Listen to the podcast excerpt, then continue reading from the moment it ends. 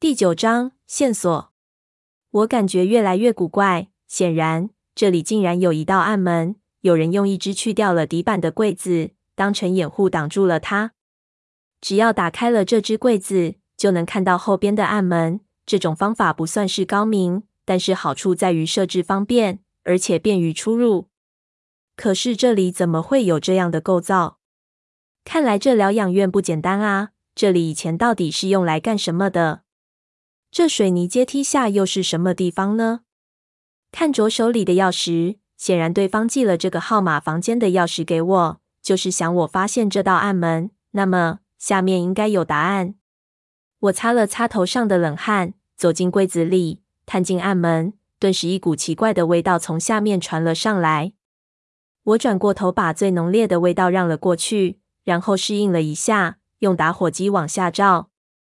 阶梯深不见底。而且有曲折，显然长度颇长，不知道是通向二楼还是一楼的。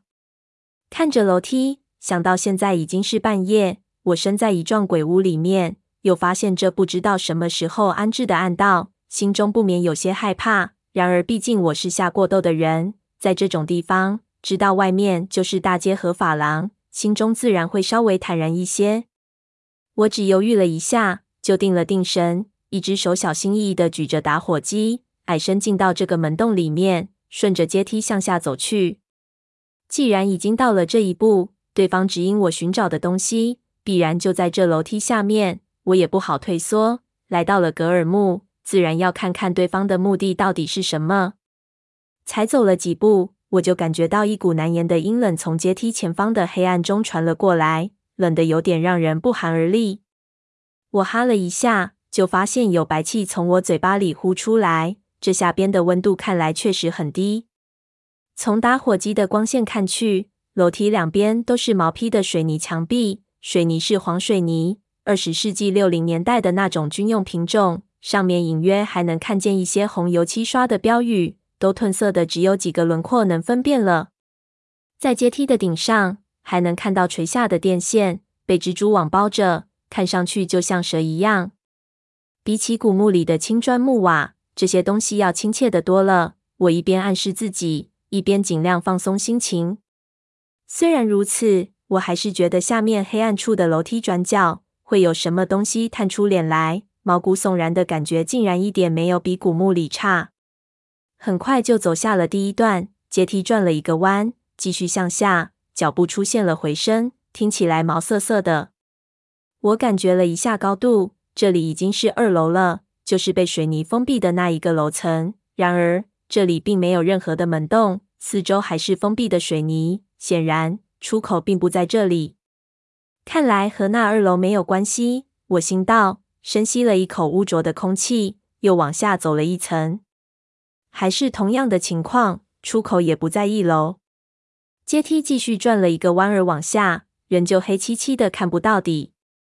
下面就是地下了啊！我心说。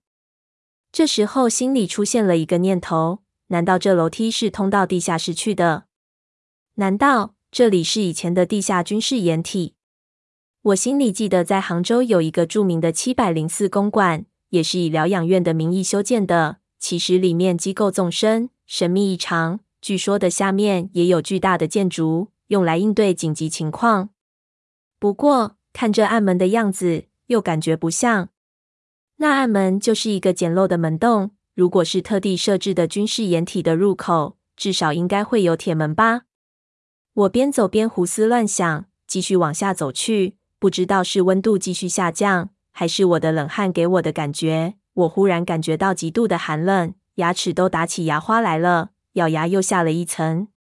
阶梯到这里就终止了，阶梯的出口就在面前。我小心翼翼地走出去，发现外面似乎有一个很大的空间。我举起打火机，照了照出口两边，发现这是一个水泥加固过的地下室，非常的简陋，潮气冲天，地上还铺着青砖，四周空空荡荡。这肯定不是军事掩体，我心里确定了。看着水泥的样子和地上的青砖，像是农村里生产大队自己胡乱盖起来的那种地窖。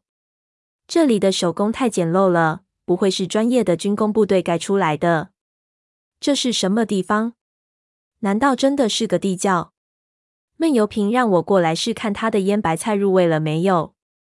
我给自己的念头逗乐了，一边往这个地窖的中心走去。走了没几步，我就隐约看到地下室的中间有一个巨大的影子横倒在地上，看上去非常的怪异。我朝那个影子走过去，用打火机一照，人就僵住了。只见地窖的中央停着一只巨大的纯黑色的古棺。